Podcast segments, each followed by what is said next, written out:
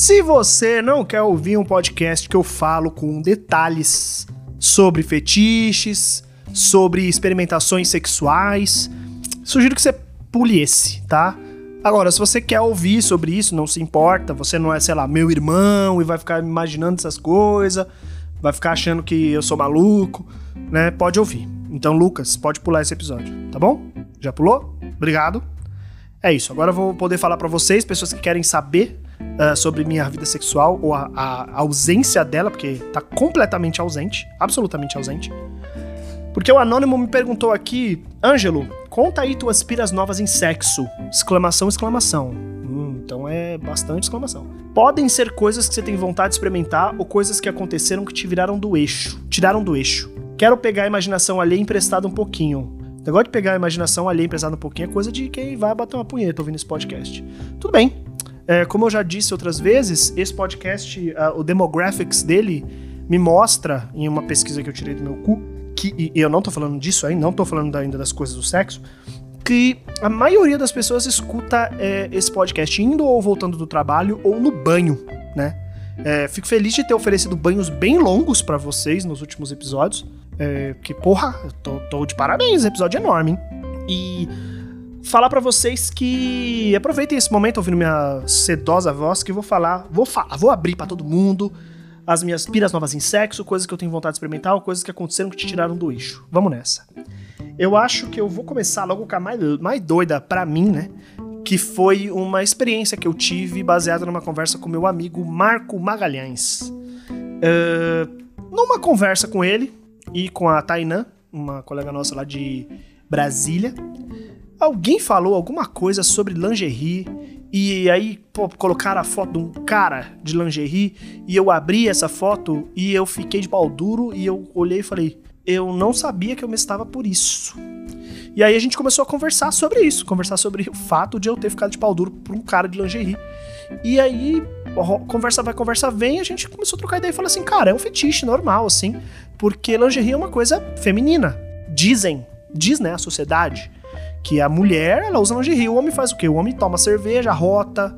O homem, ele fica barrigudo, né? E é isso, assim. É isso que... Esse é o caminho do, do macho comum, né? Aí na, na sociedade. Enquanto a mulher vai ter que fazer o quê? Gastar centenas de milhares de reais. Você é homem, você é homem, já entrou numa loja de lingerie e sacou os preços das paradas? É inacreditável. É inacreditável. Inacreditável. Inacreditável. Então eu resolvi comprar lingerie para mim eu conversando com o Marco e com a Tainá, falei, caralho, onde é que eu vou comprar essas porra? Aí a gente abriu a Shen, que é o demônio, é a, a, é a besta, a besta é a Shen. A, o, o, Apocalipse falava, vai chegar uma loja que vai ter as coisas baratas pra caralho, que vai demorar 90 dias para chegar, mas o bagulho vai ser louco, você vai gastar um dinheiro da porra. Quando você vê, você gastou 600 reais nem percebeu. Não gastei 600 reais, mas gastei muito dinheiro lá já. É, e comprei e fui lá na seção de lingeries e aí a, a, dica que eu dou para você que tá interessado em experimentar essa, esse fetiche é vai lá, vai no GG ou no Plus Size, tá? E compra tudo Plus Size. Porque é tudo pequeno. Né? Não sei de onde eles tiram é, os tamanhos, mas você tá maluco, mano. O, o bagulho chegou. É, eu, eu, comprei uma parada Plus Size G e não coube. Né? Eu fico pensando qual é o modelo de mulher né? É, pensando, né? Nessa, quando eu tô falando de gente homem, mulher, tô pensando na ideia de que essas coisas são marketadas para isso, entendeu? Para mulheres cis, né? Então é, é, é, nesse caminho que eu tô indo de argumentação. E aí o que acontece foi que eu fui lá no GG e peguei umas coisas que eu achei interessante. Então eu sempre gostei, por exemplo, de meia calça. Meia calça me dá uma tesão da porra. Meia arrastão, meia calça. Eu falei, vou comprar uma meia calça para mim. Comprar a cinta liga, comprar um garter, né? É a parte de cima ali da cinta liga. É, vou comprar uma, sei lá que porra mais. Eu acho que a única coisa que eu não comprei foi calcinha, porque não é minha pira, né? Mas comprei umas paradas lá. E sutiã também não, não, não é. Eu, eu, eu fui mais na coisa da perna, assim, das pernas meia, é, essas coisas assim, mais, mais meio arrastão, essas paradas mais, mais nesse, nesse caminho. Aí quando chegou, eu vesti, eu me senti gostoso pra um caralho. Foi a única vez na minha vida que eu fiz uma sessão de fotos de nudes. Que eu botei uma música alta, coloquei uma iluminação e fiquei tirando foto é, vestido com, com a minha lingerie e no fim da minha sessão de foto comecei a me masturbar ali mesmo porque eu tava excitado com aquilo. vou dar um pause aqui e vou falar. Você, pessoa que foge do padrão, você vai me entender perfeitamente. As pessoas que estão dentro do padrão não vão, mas você tem noção do que, é, do que é o Ângelo, que a vida inteira ouviu que era feio, que era gordo, num jeito pejorativo. Eu nunca me achei sexy, nunca me achei sensual. Até hoje eu tenho um problemaço com isso. É, tanto que é uma coisa, coisas que aconteceram que te tiraram do eixo, coisas que eu tenho vontade de experimentar. Eu tenho vontade de experimentar ser sexy, me sentir sexy, porque eu não me sinto. E não adianta, as pessoas podem ir lá no meu inbox e falar assim: Nossa, Angelo, você é um gostoso. Não me sinto sexy, é uma coisa muito difícil para mim. Então, foi revolucionário o fato de eu estar estado comigo, de eu me olhar nas fotos e eu ficar estado comigo nas fotos. Para mim foi algo fora do, do comum, assim. Então, eu acho que essa foi a experiência mais legal que eu tive, uh, sozinha, eu comigo mesmo, né? E nos últimos, nos últimos anos aí. Caralho, eu fiquei emocionado agora. Toma essa aí, você que achou que ia ser só putaria esse episódio, porra, fiquei bem emocionado. Porque não é isso, cara. A gente não. Homem não aprende isso, assim, cara. É, no normal, não tem que ser sexy, não tem que ser. Não tem que seduzir, não, tem que fazer o serviço ali já era. E a mulher tem essa função, né, de seduzir, de estar tá ali, bonita, tudo em cima. E aí os caras são educados tudo errado, que falam, é, não gosto de celulite, não gosto disso, daquilo outro. Nunca se olhou na porra do espelho, né?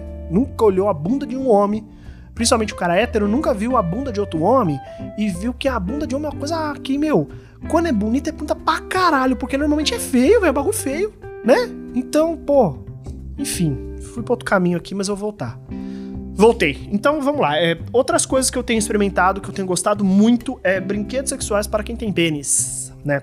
Eu, há um, um, um ano atrás, um, um, acho que um ou dois anos atrás, eu comprei um Tenga Egg, que é um ovinho, né? Tem o formato de um ovinho, que é um material em plástico, eu não sei que material que é, pra, que é um masturbador. Que você usa ele para se masturbar. E eu fiquei fascinado porque é muito gostoso. E é muito diferente de uma punheta normal, que assim, tradicional. E aí eu comecei atrás dos brinquedos da Tenga para ver e eu comprei um brinquedo, foi um investimento, cara, foi tipo 500 conto, eu acho, 400 conto, que é um masturbado, um masturbadorzão deles que, que tem uns, uns vácuos, umas paradas doidas, umas texturas no material super diferentão. E eu recomendo muito que vocês, pelo menos o Tenga Egg, que deve que tá custando 50 reais mais ou menos um. Pode comprar um. Tem uma cartelinha, não vale a pena comprar cartelinha, compra um só. Porque uma coisa que a gente sempre vê marketado para quem tem buceta é brinquedo sexual, né? Os brinquedos sexuais para homens são o quê? Né? Ou são brinquedos que, que, que, mexem com o cu, que eu recomendo bastante, já foi a minha pira, hoje eu tenho um pouco menos de pira nisso, porque eu já tenho os brinquedos, então não é uma novidade, assim, novidade. É, mas recomendo. Aliás, homens, vão tomar no cu, sabe? É, parem, parem de ter é, estigma. Porque na maioria das vezes o cara não mexe no cu dele porque é coisa de bicha, né? Segundo eles. Porque se fosse, se eles se, se não fosse, vamos dizer que fosse, ah, não, normal, beleza, jogar bola na quarta-feira, coisa de macho. Enfiar o dedo no cu, coisa de macho. Mano, vocês iam descobrir, velho, uma outra, outro universo de prazer e de, de gostosura, sabe? É, porra, vai atrás, compra um massageador de próstata, se possível, compra um que vibra, que a experiência é muito melhor, e manda bala, sabe? Não tô falando pra você comprar um caralhão do Kid Bengala não, compra uma parada para isso, porque o massageador de próstata ele não é um, uma piroca no cu. Ele é um, um item específico para atingir sua próstata, que é o ponto G masculino, que é um órgão que incha quando você tem uma ereção para é, interromper, né, que a urina saia, né, no, no, no seu uréter. É, e aí você Uh, e ele, ele produz líquido seminal, líquido seminal também, se eu não me engano. E aí o que acontece é que essa parada fica super inchadona e é gostoso pra porra quando manipula isso. E o massageador de próstata tem essa função. Então vão lá, vão sim experimentar o massageador de próstata. Parem de ser trouxas e de achar que cu é coisa de bicha. Ah, vai se ferrar, seus idiota. Então dei duas recomendações aqui para você que tem pênis, que é Tenga Egg e o massageador de próstata. Eu comprei esses dias também, uma, uma coisa que eu quero começar a fazer é experimentar e ter vibradores em casa para usar com pessoas com buceta, né?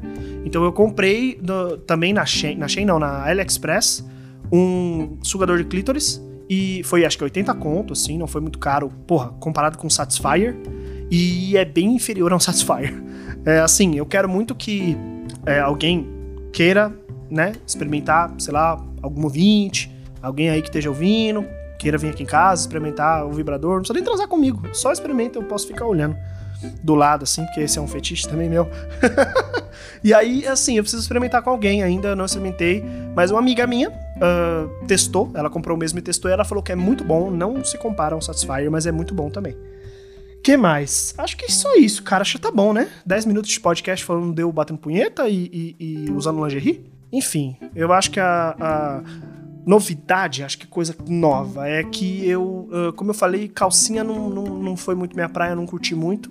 E eu uso cueca boxer, né? Eu uso cueca boxer.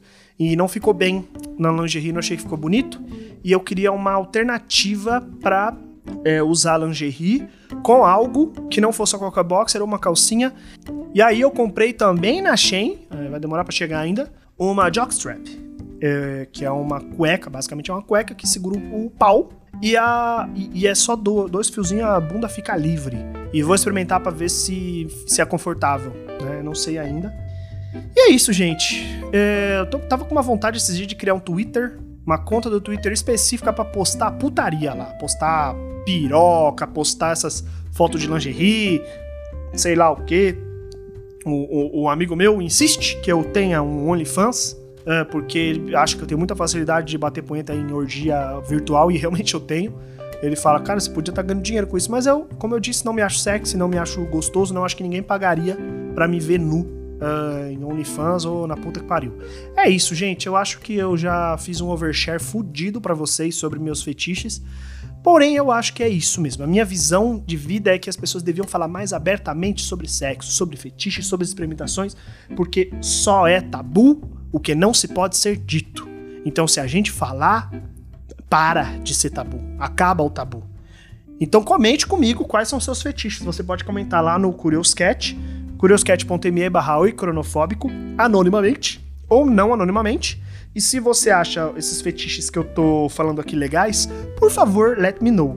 Especialmente se você for aí uma crush, um crush, alguém que eu esteja flertando, porque aí vai ser muito gostoso saber que você quer transar comigo, por exemplo, nós dois de meia calça. Vai ser top. Eu vou gostar bastante, tá? É, e aí me manda uma ligação aí, vacina logo, logo, né? E a gente faz acontecer. Beijos e tchau.